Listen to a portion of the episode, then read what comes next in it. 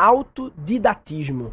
Esse é um assunto interessante e que eu tô aqui com meu pai, mais um episódio com meu pai Vital aqui. Eu fui num programa de rádio há uns meses atrás, pai, e no release do programa sobre mim, é uma coisa que eu nunca escrevi em release nenhum, mas talvez a senhora de imprensa minha escreveu, sei lá, no release que o pessoal da rádio recebe, tava lá, Murilo Gano, não sei o que, comediante, blá, blá, blá, autodidata. autodidata, não sei o que. E quando o cara do programa foi ler o autodidata, era um programa meio de humor, assim, meio informal, ele leu com um tom meio assim, hum, autodidata, hein? Tipo, ah, tá se achando autodidata. Um tom meio assim, não, meio irônico, sabe? E é engraçado que autodidatismo é algo que eu vejo as pessoas pouco falarem, né? A escola não quer falar sobre isso porque meio que não interessa a ela, meio que não, pô, aprenda aqui, não aprende sozinho não, né? Mas para a vida, essa habilidade, essa capacidade e esse hábito, né? Porque autodidatismo é uma capacidade, né? Uma capacidade não, coisa que você aprende a ser autodidata, a aprender sozinho. E é um hábito também, né? Um estilo de é, vida quase, é, né? É. é. você ser o protagonista é. do seu caminho de aprendizagem e não você ser apenas uma peça que vai sendo levada, você se inscreve nas coisas e os outros te ensinam, não, você tem as rédeas do seu caminho de aprendizagem, né? E é engraçado que eu sou autodidata, assim, muito desde jovem, e eu queria perguntar para o senhor, por que você acha que eu criei esse hábito e essa coisa desde criança? Que, é que você acha sobre autodidatismo? Que, qual é a sua percepção? Fala sobre isso. É, começa comigo. Eu fui autodidata na língua portuguesa. Com oito anos de idade, eu já sabia quase tudo sobre português. Não gramática, não é essa questão de, de regras. Eu sabia escrever todas as palavras, botar todos os acentos e sabia escrever textos da forma mais difícil possível, porque eu lia só os autores portugueses famosos, inclusive os prosadores. Meus meninos foram autodidatas em muitas coisas. Por exemplo, Cláudio e Murilo praticamente aprenderam inglês ouvindo os canais em inglês. Foram para depois para as escolas. Murilo foi um tempo, demorou mais na escola, Claudio mesmo, somente para aprimorar, para resolver. Mas como eles falavam também entre si, então aperfeiçoaram. Foi por conta dele. E o maior prova de didatismo é Murilo. Murilo aprendeu homepage, que chamava na época, acho que é, é site hoje, né? É. Sozinho, com o computador que eu tinha dado a ele, não consultou ninguém, que naquele tempo não tinha ainda escolas para ensinar essas coisas e não tinha nenhum. Tava todo mundo começando. O que ele começou a fazer seis meses depois do computador, que foi que surgiu a internet. Quando veio o computador, com seis meses surgiu a internet. Não tinha na internet. E Murilo construiu uma homepage que ganhou o Oscar da internet no Brasil duas vezes e ficou com, com 13, 14 anos, já fez isso, com 15 foi para Jô Soares e essa coisa, com, aliás, com, com 14 e ficou famoso por autodidatismo. Inclusive, as pessoas diziam, mas rapaz, você faz a homepage pelo método mais difícil que existe. Porque ele aprendeu, não sei como, por trás dos programas que ele via no próprio computador dele. Eu, até hoje Para o pessoal entender melhor, é, eu, eu fazia o site, o HTML, é. no código e não usando os, os editores. Porque quando eu comecei, comecei, comecei, nem sequer tinha os editores. Os editores que ajudam, eles apareceram depois que eu então eu comecei a aprender do jeito no código puro lá, né? E o que você acha que os pais podem fazer para que os filhos tenham essa postura autodidata? Os pais em geral, o que é que você acha que pode ser feito? Eu acho que os pais não podem impor nenhuma carreira, nenhum, porque geralmente ele se espelha nele mesmo. É. Que ele não fizer, ele quer que os filhos façam. É. Porque na hora que o pai escolhe a, a profissão, escolhe o modo de vida do filho, escolhe os desejos do filho, escolhe o que ele deve fazer, ele está simplesmente limitando o filho. Porque tem que consultar a si mesmo o que é Sim. que você gosta no seu íntimo. E, e, e, o autodidatismo, eu entendo que ele depende de um tesão genuíno, uma motivação Exatamente. intrínseca. E o autodidatismo tem uma coisa mais interessante, é que ele está fora do circuito normal autoritário da educação, é. de, dos preceitos, do que deve seguir. E com isso é algo que é muito criativo, porque ia dar uma satisfação íntima, porque o, a pessoa está partindo quase do zero e ele está inventando algum conhecimento para ele mesmo. Esse conhecimento traz prazer e geralmente os grandes cientistas, os grandes pensadores foram autodidatas, porque o sistema normal de ensino não consegue nunca dizer, ó, oh, você deve com 12 anos começar a, a praticar a internet e entrar mesmo É. profundamente. Ele não diz isso, não. Até porque é padronizado, é industrializado, né? Ah, passa, aprenda uma semana, depois muda pra outra coisa, né? História e. Não respeita a individualidade de cada Exatamente, pessoa, é. os interesses individuais. Padroniza, padroniza. tudo, industrializa, É, né? é, industrializa, Até porque o sistema escolar foi criado na Revolução Industrial. Exatamente. Foi a cabeça industrial que criou um modelo industrial de educação e acabou ficando, né?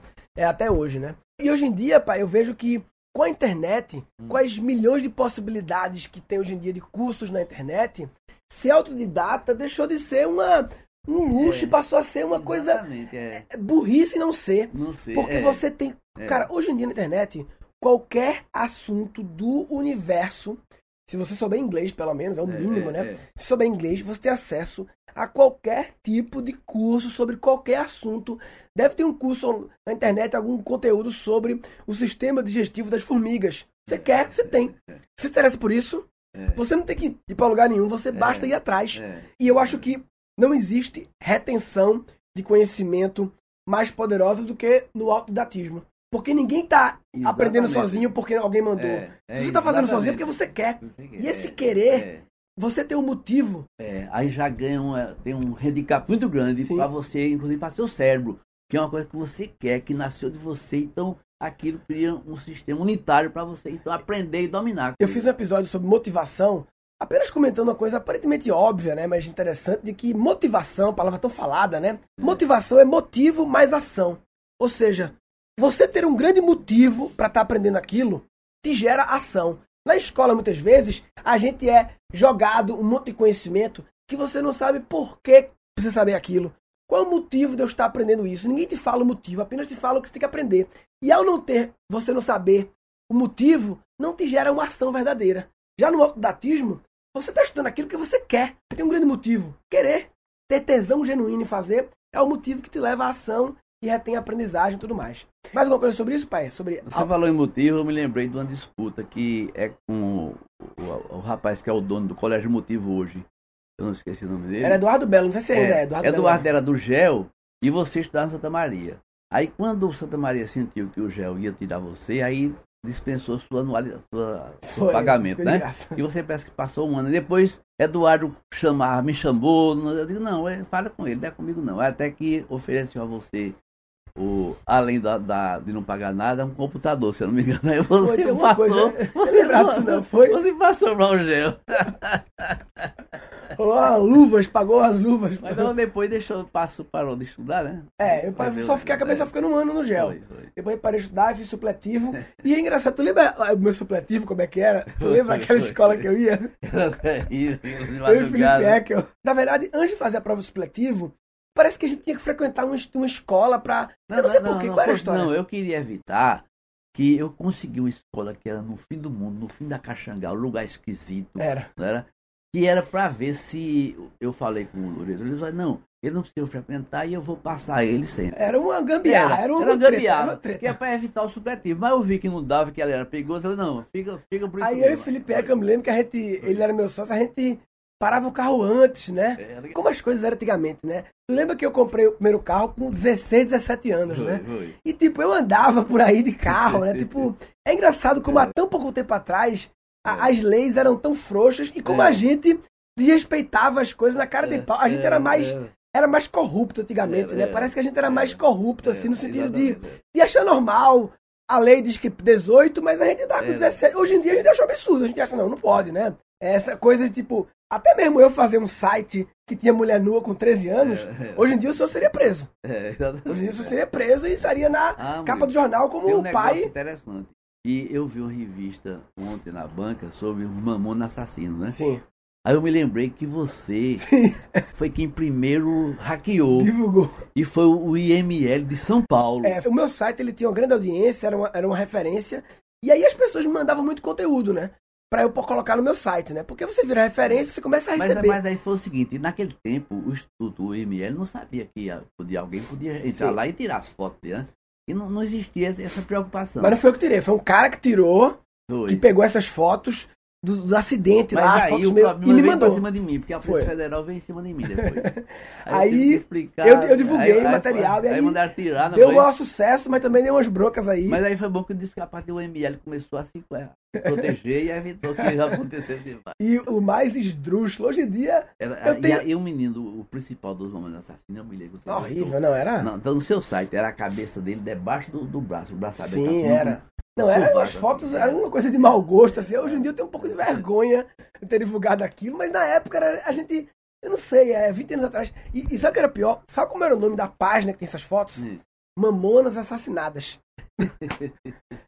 Foda, né? Tipo, a gente ria hoje em dia, mas era meio. E na época a gente ia fazia o maior sucesso, o povo gostava e É, tal. foi, é. Ou seja, o meu site na época ele era meio que uma. Era- sensacionalista, né? Era 15 tipo, 15 mil por mulheres dia, nuas, fotos, era meio que um programa policial, né? Era só né? coisa apelativa. Mulheres nuas e pessoas mortas. tinha E... Borges. Tinha também. E Era um site meio maluco, que tinha é. desde o memorial ao escritor argentino, fodão lá, Jorge Luiz Borges, até foto de mamonas mortos, até.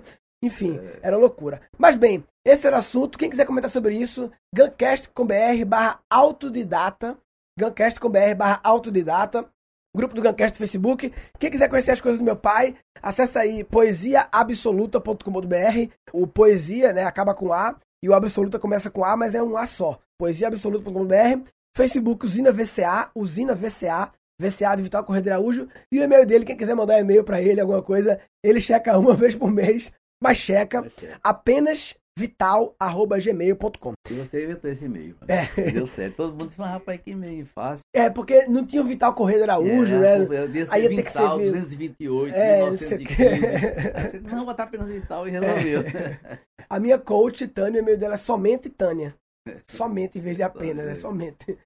Bem, resumindo, eu queria falar nesse episódio sobre autodidatismo, a importância de você tomar as rédeas do seu processo de aprendizagem. Já falei outro episódio sobre a importância de estar sempre aprendendo, né? Aprendizagem contínua. E sempre aprendendo não é só apenas se matriculando em coisas, não. Também é importante, mas de você aprender a aprender sozinho, né? As coisas que você gosta e aproveitar a grande oportunidade da internet que oferece o que você quiser para você aprender. Se você não tem o hábito e se acostuma e incorpora na sua vida o autodidatismo, você está de brincadeira na tomateira. Tá de brincadeira na tomateira. Tá de brincadeira na tomateira. Ah, vai. Nesse episódio foram capturados nove insights. Você tem as rédeas do seu caminho de aprendizagem, né? Os pais não podem impor nenhuma carreira, nenhum, porque geralmente eles se espelham nele mesmo. É. O que eles não fizeram, eles querem que os filhos façam. É. Porque na hora que o pai escolhe a, a profissão, escolhe o modo de vida do filho, escolhe os desejos do filho, escolhe o que ele deve fazer, ele está simplesmente limitando o filho. E o autodatismo tem uma coisa mais interessante, é que ele está fora do circuito normal autoritário da Sim. educação. É. Geralmente os grandes cientistas, os grandes pensadores foram autodidatas. Não respeita a individualidade de cada pessoa, Exatamente, é. os interesses Padroniza, individuais. Padroniza, padroniza. tudo, industrializa, É, né? é, industrializa, Até porque o sistema escolar foi criado na Revolução Industrial. Ser autodidata deixou de ser uma, um luxo É, e passou a ser uma coisa é. é burrice não ser. Não. E eu acho que não existe retenção de conhecimento mais poderosa do que no autodidatismo. Motivação é motivo mais ação. Ou seja, você ter um grande motivo para estar aprendendo aquilo te gera ação. Falou papai.